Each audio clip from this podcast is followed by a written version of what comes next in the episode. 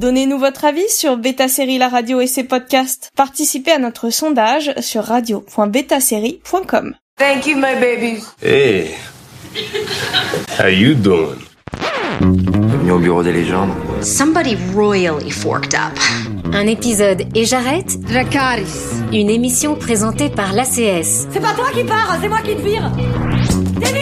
L'association des critiques de séries en partenariat avec Beta Série La Radio. These violent delights have violent ends.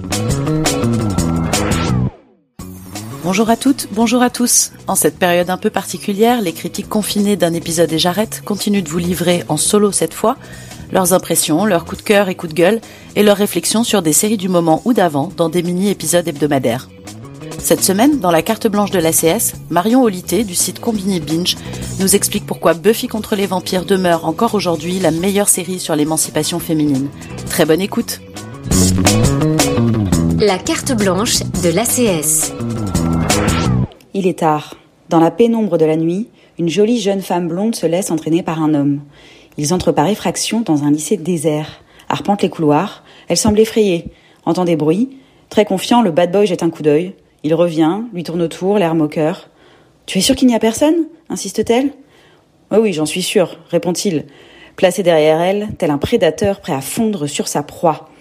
Elle se retourne alors et dévoile son vrai visage, celui d'une vampire. Elle l'attaque violemment, le mord au cou et boit son sang.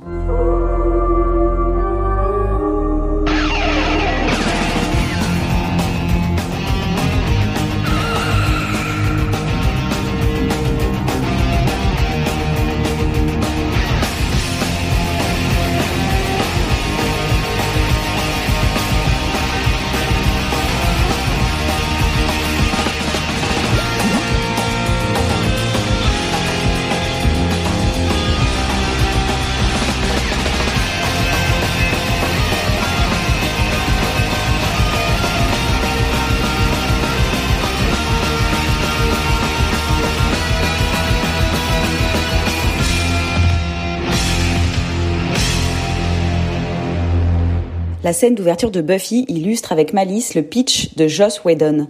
Et si je retournais le cliché de la belle blonde idiote qui se fait trucider dans tous les films d'horreur? Bonjour, je suis Marion Unité de Combini et pour cette version confinée d'un épisode et j'arrête, le podcast de l'association des critiques de séries, j'ai eu envie de revenir sur une série que je suis en train de binge-watcher, une série qui m'a forgée en tant que femme mais aussi en tant que critique de série. J'ai intitulé cette carte blanche, de manière un peu provoque, Pourquoi Buffy reste la meilleure série sur l'émancipation féminine. Mais au fond, j'assume cette position à 100%. Et je vais vous expliquer pourquoi. In every generation, there is a chosen one. She alone will stand against the vampires, the demons, and the forces of darkness. She is the Slayer. Buffy part d'une idée révolutionnaire énoncée ainsi par Joss Whedon. Découvrir la joie du pouvoir féminin, le posséder, l'utiliser, le partager. En sept saisons, diffusées entre 1997 et 2003 sur les chaînes The WB et UPN, la série ne se détournera pas de sa mission, en pouvoirer les femmes.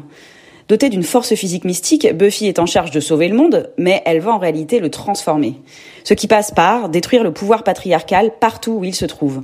Dans la rue tard le soir, où elle combat les démons, un espace qui n'appartient habituellement pas aux femmes, mais aussi dans tous les domaines de la vie. Chaque saison s'attaque en effet à une, voire à plusieurs figures patriarcales. Dans la première, Buffy réduit ensemble son pire cauchemar, le maître, figure vampirique classique du Nosferatu, qui s'attaque aux femmes dans leur sommeil et les hypnotise. Dans la deuxième saison, c'est Angel qu'elle tue, la figure du vampire encore, mais bad boy et sexy, popularisée dans les années 90 par Gary Oldman et Brad Pitt dans les films Dracula et Entretien avec un vampire. La série fonctionne par métaphore. Celle-ci est limpide. Elle dit aux jeunes femmes, votre vie ne s'arrête pas parce qu'un garçon se transforme en monstre après avoir couché avec vous. Tout comme la série Buffy ne s'arrêtera pas avec cette deuxième saison. Et dans l'épisode Innocence, la première arme que Buffy utilise contre Angelus et contre un démon appelé le juge, c'est un lance-roquette. Car Buffy est aussi innocente avant qu'après avoir fait l'amour pour la première fois avec Angel. Et personne n'a le droit de la juger. Pieux, épée, lance-roquettes, quand Buffy lutte contre le patriarcat, c'est avec une arme phallique pénétrante. La saison 3 s'attaque à l'autorité politique, éducative et paternaliste, notamment à travers la figure du maire Wilkins, cet homme blanc hétérosexuel dans sa cinquantaine prêt à dévorer la jeunesse pour gagner toujours plus de pouvoir et réaliser son ascension. Buffy est une super-héroïne du quotidien, qui promeut avec le Scooby Gang une philosophie de l'action et une éthique du care, basée sur l'entraide, prendre soin des autres, protéger les plus faibles. Dans une scène très émouvante de cette saison 3, elle reçoit le titre de classe protector, décerné par tous ses petits camarades de classe. We're not good friends. Most of us never found the time to get to know you, but that doesn't mean we haven't noticed you. We don't talk about it much, but it's no secret that Sunnydale High isn't really like other high schools. A lot of weird stuff happens here. Zombies! Hyena people! Snyder! But whenever there was a problem or something creepy happened, you seemed to show up and stop it. Most of the people here have been saved by you, or helped by you at one time or another. We're proud to say that the class of 99 has the lowest mortality rate of any graduating class in Sunnydale history.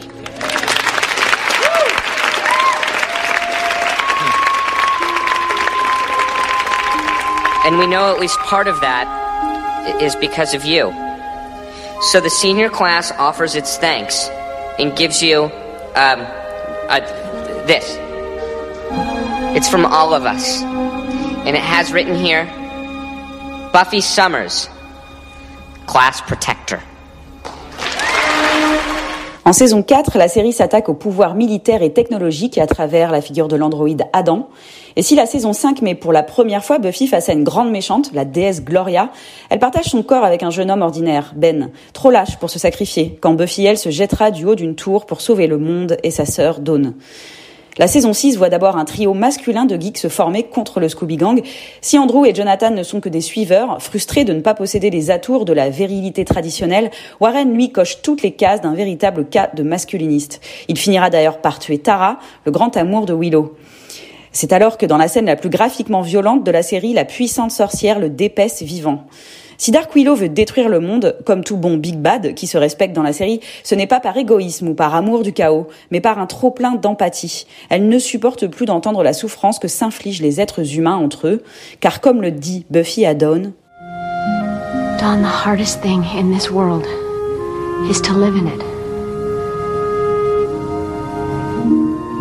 Be brave. Buffy raconte aussi le combat contre ses propres démons, la colère, la violence féminine, la tentation de se sentir au-dessus des lois, d'utiliser ses pouvoirs pour son propre plaisir. Faith, Willow et Anya, passés et revenus du côté obscur de la force, emprunteront la voie de la rédemption, une thématique forte dans la série, qui permet à ces personnages féminins les plus importants de faire des erreurs et de venir se racheter. La saison 7 revient aux origines du mal, en plaçant Buffy face au premier vampire, les Turokan, mais surtout face à The First, le mal originel tapi en chacun de nous. La série s'attaque aussi au sujet de la religion. Son bras armé à The First est un prêtre misogyne appelé Caleb. Et la tueuse lui plantera une hache dans le corps. Et c'est avec cette même arme de film d'horreur, celle que tiennent habituellement les hommes pour tuer des femmes, comme Jack Nicholson dans Shining, que Buffy partage son pouvoir avec toutes les tueuses potentielles. Le sort est lancé par Willow, le personnage le plus subversif de la série, une sorcière lesbienne qui a acquis son pouvoir en autodidacte.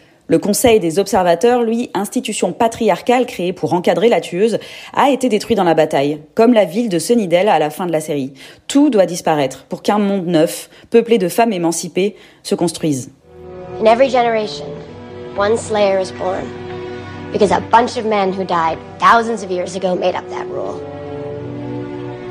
bunch. This woman is more powerful than all of them combined. So I say we change the rule. I say my power should be our power.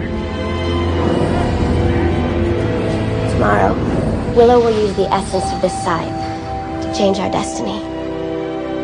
From now on, every girl in the world who might be a slayer will be a slayer.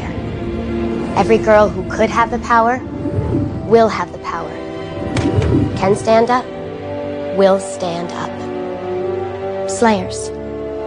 Every one of us. Make your choice. Are you ready to be strong? Vous savez ce qu'on dit des révolutions? Elles passent par trois étapes. On les considère d'abord ridicules, comme la première fois où l'on découvre cette drôle de Buffy, la pom-pom girl qui doit sauver le monde. Puis dangereuse, quand on réalise qu'elle détient en fait le pouvoir de le changer ce monde.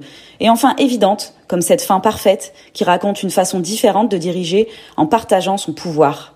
Il existe bien des séries féministes, mais seule Buffy est devenue un mythe de l'empowerment, caché dans une œuvre de pop culture universelle destinée à de jeunes femmes adolescentes comme moi, en pleine construction de leurs identités. Seule Buffy a compris et illustré aussi intensément le pouvoir de la sororité en action. Seule Buffy possède tant de couches de compréhension qu'elle est devenue l'œuvre sérielle la plus étudiée aux États-Unis. Les Buffy Studies explorent des prismes philosophiques, queer, féministes, linguistiques, sociologiques, esthétiques.